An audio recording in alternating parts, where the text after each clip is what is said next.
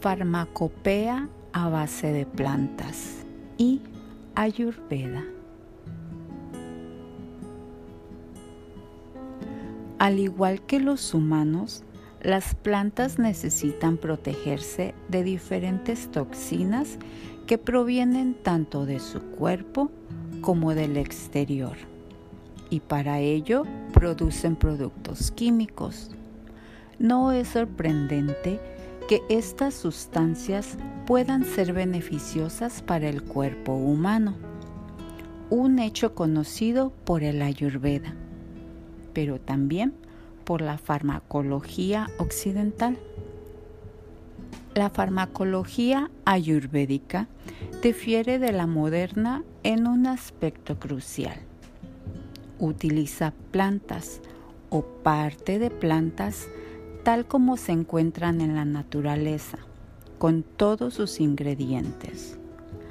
La farmacología occidental, que ve el cuerpo humano de una forma diferente, extrae y aísla los principios activos de las plantas y los sintetiza.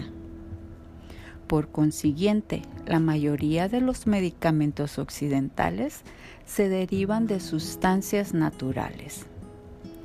El enfoque occidental, que favorece solo el uso de ingredientes activos, compromete la sinergia que existe entre los componentes orgánicos de las plantas.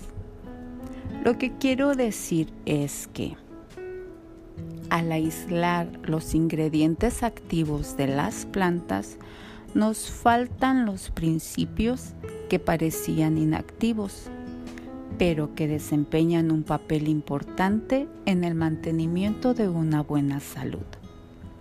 Por ejemplo, los bioflavonoides, una molécula que se encuentra en las plantas. Se ha dejado a un lado durante mucho tiempo y han sido reemplazados por vitaminas artificiales. Sin embargo, los bioflavonoides han revelado tener muchos beneficios para la salud.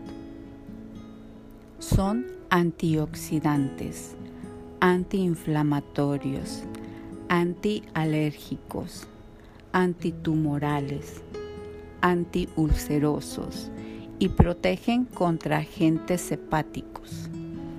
Además, extraer, aislar y luego sintetizar los ingredientes activos de las plantas ha llevado a un problema, los efectos secundarios. Los productos farmacéuticos occidentales a menudo causan efectos secundarios no deseados y, a veces, muy graves.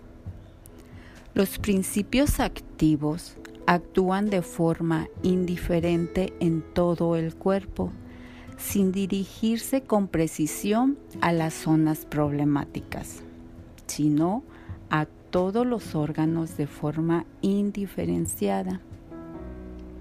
Cuando se utilizan plantas completas, la presencia de ingredientes inactivos ayuda a controlar los efectos sobre las zonas no indicadas para el tratamiento.